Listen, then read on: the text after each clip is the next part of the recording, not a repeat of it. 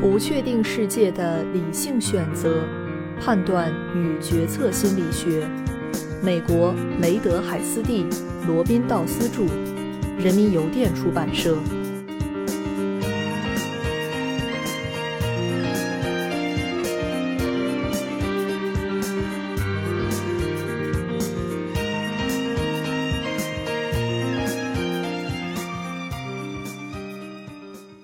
第十四章。赞美不确定性，教导人们在不确定情境下的生存之道，使人们不至于因犹豫不决而不知所措。伯特兰·罗素 （1872-1970），二十世纪英国著名的哲学家、数学家、逻辑学家，当代西方影响最大的学者，曾获诺贝尔文学奖。第十四章第一节：不确定性的负面影响。人们通常厌恶不确定性。我们的社会花费了数百亿美元用来减少不确定性。为了减少最后百分之十的不确定性，我们通常付出了荒谬的代价。最可怕的不确定性来自恐惧，特别是美国前国防部长拉姆斯菲尔德所说的“未知的未知”。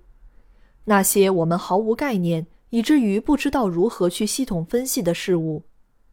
这些未知的未知。包括劫持飞机、恐怖袭击，或者在欧洲发生的灾难性政治事件，导致美国市场崩盘。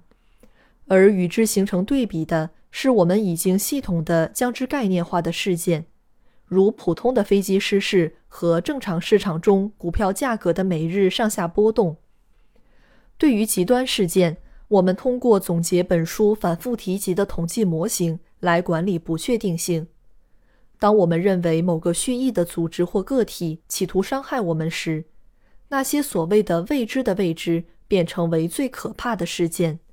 应对我们生活中不确定性的一种常见方法是忽视它，或者发明一种更高水平的基本原理来解释它。通常，这种原理使不确定性比现实中的更显而易见。传道书中宣称，赛跑未必快者赢。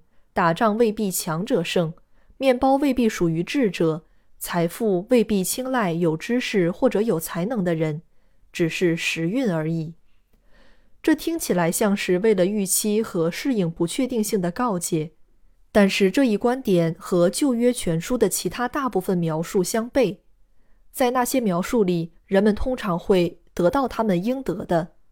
每一个故事都富含一种道德教训，比如。当旧约全书中的以色列人远离了耶和华而去参拜伪神，或者采用其他部落异教徒的仪式时，他们就会在战争中落败；而当他们改正了行为之后，就获胜了。错误的预言者被处死，而真正的预言者虽然一开始有人身首分离，但是最终仍会获得成功。虽然战争的胜利并不总是属于强者。但他总是属于道德上占优势的一方。面包一定会属于智者，财富一定会属于有知识的人，尽管他们一开始或许要承受苦难，比如约伯。不确定性和随机性只是表面上的，并非真正存在。很多放弃了传统宗教信仰的人，在占星学、基督教科学派、塔罗纸牌或者不计其数的其他信仰系统里。同样表现出对不确定性的恐惧。他们认为这些系统是他们急于理解的深层潜在结构的一部分，帮助他们对生命中的不确定性做出解释。Fred Aroff 和 Bob Abelson 在大学生中进行了寻找超感官知觉能力的研究，在他们严格设计的实验中，并未发现任何超感官知觉能力的证据。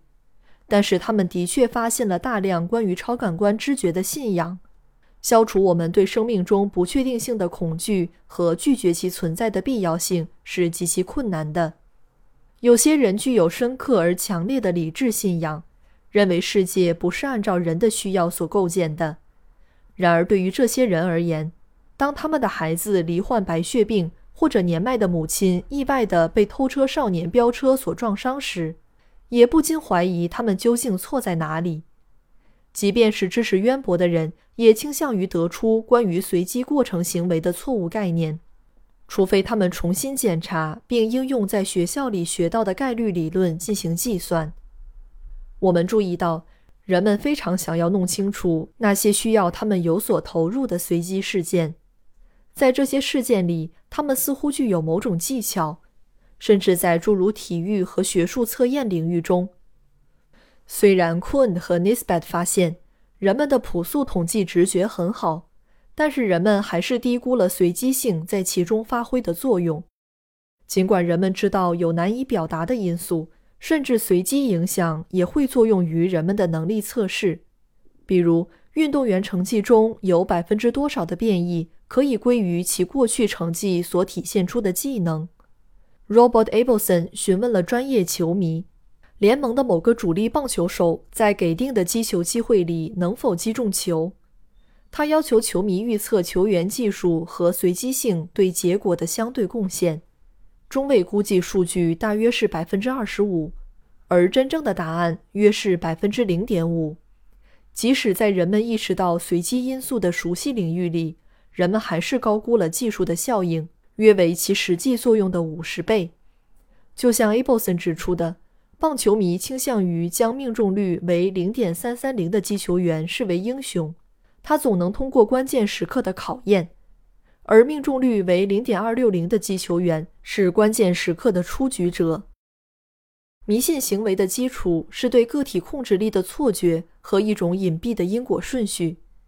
当行为的结果既包含技术又包含机遇时，迷信尤其容易产生。因为人们很容易混淆技术和机遇因素。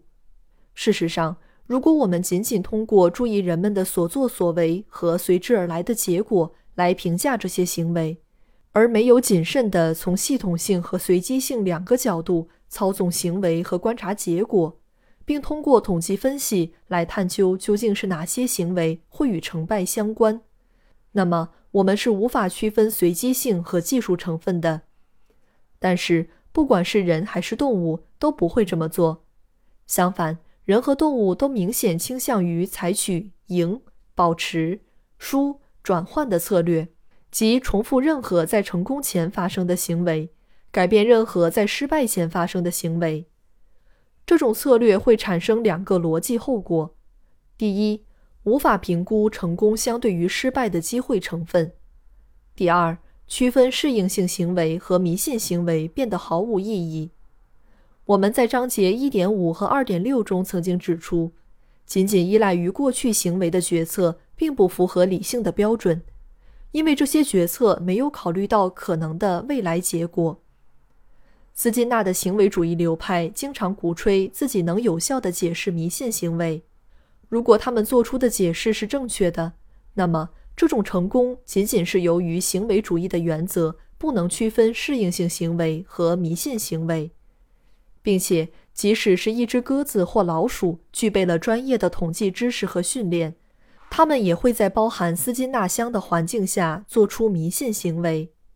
在这种环境下，它们除了压杆或者被禁止压杆外无事可做，并且唯一的环境变量是食物的出现。一只非常饥饿的动物将会在极度的诱惑下采用赢、保持、输、转换的策略，因此学习从未发生过，并且问题被实验操纵者故意强化迷信行为所混淆，从而进一步模糊了迷信行为和适应性行为间的区别。然而，我们通常未能真正理解事件基于概率的本质。这些事件也许与我们的努力毫不相关。例如，许多在二十世纪五十年代末期和六十年代初期进行的心理学实验，要求被试估计随机事件的结果。这些随机事件已有基础期望概率。例如，要求被试预测主事翻开的下一张牌是红色还是蓝色。在这项任务中，百分之七十的牌是蓝色。但是红色和蓝色牌的顺序完全随机。在这种条件下，成功可能性最大的策略是每次实验中都预测更常见的事件。例如，如果百分之七十的牌是蓝色的，那么参与者在每次实验中都预测蓝色将会有百分之七十的成功率，因而在该任务中最高成功率就是百分之七十。然而，参与者通常会采用匹配概率，即根据其在试验中出现的比例来预测大概率事件的发生。例如，参与者倾向于预测有百分之七十的可能性出现蓝牌，百分之三十的可能性出现红牌。很明显，他们的准确率和策略无关，而是与随机概率模型的预测相符。这种策略的成功率为百分之五十八。因为参与者在蓝牌出现时预测的成功率是百分之七十，而在红牌出现时预测的成功率是百分之三十，因此可以计算零点七乘零点七加上零点三乘零点三等于零点五八。实际上，参与者预测大概率事件的出现概率比其实际发生率稍高一些，但是预测其发生率并未接近百分之百。即使他们的实验报酬根据预测准确性来决定，也是如此。就算有一千次的如此反馈，并且参与者被明确的告知只有基本预测概率是相关的，顺序是随机的，没有重复模式，但是参与者不能利用该信息来发现这是他们不可能预测的一种情境。显然，人们不能接受实验情境的内在不确定性，尽管无法领会这一点。会导致他们的实验报酬减少。著名的哲学家和行为研究者 Patrick Suppes 根据一项未曾发表的概率匹配实验，讲述了一个有教育意义的故事。在他的实验里，告知参与者每次试验的预测正确率是百分之十、百分之五十和百分之九十，但是这些正确率是随机的，与他们的反应无关。当然。这种反馈是带有欺骗性的，因此没有人真正学会预测这些事件。最终，在实验结束时，参与者需要回答在实验过程中有什么收获。接受了虚假的百分之九十成功率反馈的参与者的回答很简短，只描述了简单的规则；接受了百分之五十成功率反馈的参与者并没有提供简单规则，相反，他们提供了复杂的规则。并且提出怎样利用更多的反馈来改进规则。最后，那些接受了百分之九十失败率反馈的参与者仍旧处于游戏状态中，但是他们都成了方法论者。他们说不出规则，但是如果允许他们继续学习，他们将会找到发现规则的方法。很少有参与者能够正确地认识到，该任务只是实验者制造的不可能完成的把戏。在生活中，我们中有多少人会偶然地被分配到百分之九十的成功条件下？又有多少人会被分配到百分之九十的失败条件下？当行为的结果具有随机性成分时，我们倾向于认为它似乎也包含技术成分。在概率匹配实验中，参与者对超出控制范围的纯随机事件的反应，似乎是认为该结果是具有决定性的。Hillel Einhorn 认为，直觉方法和统计方法都能用于预测和控制。这两种方法最关键的区别在于预测者是否会把随机事件当成决定性事件。把概率事件当成决定性事件，会使概率理论，比如考虑基础概率的可能性，变得无关紧要。例如，如果概率匹配实验中的系列事件具有决定性。那么，对于小概率事件的预期，既没有违反归纳法，也不是愚蠢的做法。但是，正是由于同事违反归纳法的判断，才让 Paul Mill 一位心理分析学家和临床决策领域顶尖的研究者质疑他们的推理能力。Paul Mill 在他的文章《为什么我不参加个案会议》里曾阐述了这一观点。简而言之。就像在概率匹配实验里的参与者一样，他的同事们并不认为他们对病人的临床诊断结果在本质上具有概率性。Einhorn 进一步认为，统计方法优于临床诊断方法。例如，在章节三点三中，Mill 等人所做的研究证明了这一观点。我们也同意该观点，即使世界上存在某种潜在的决定性结构。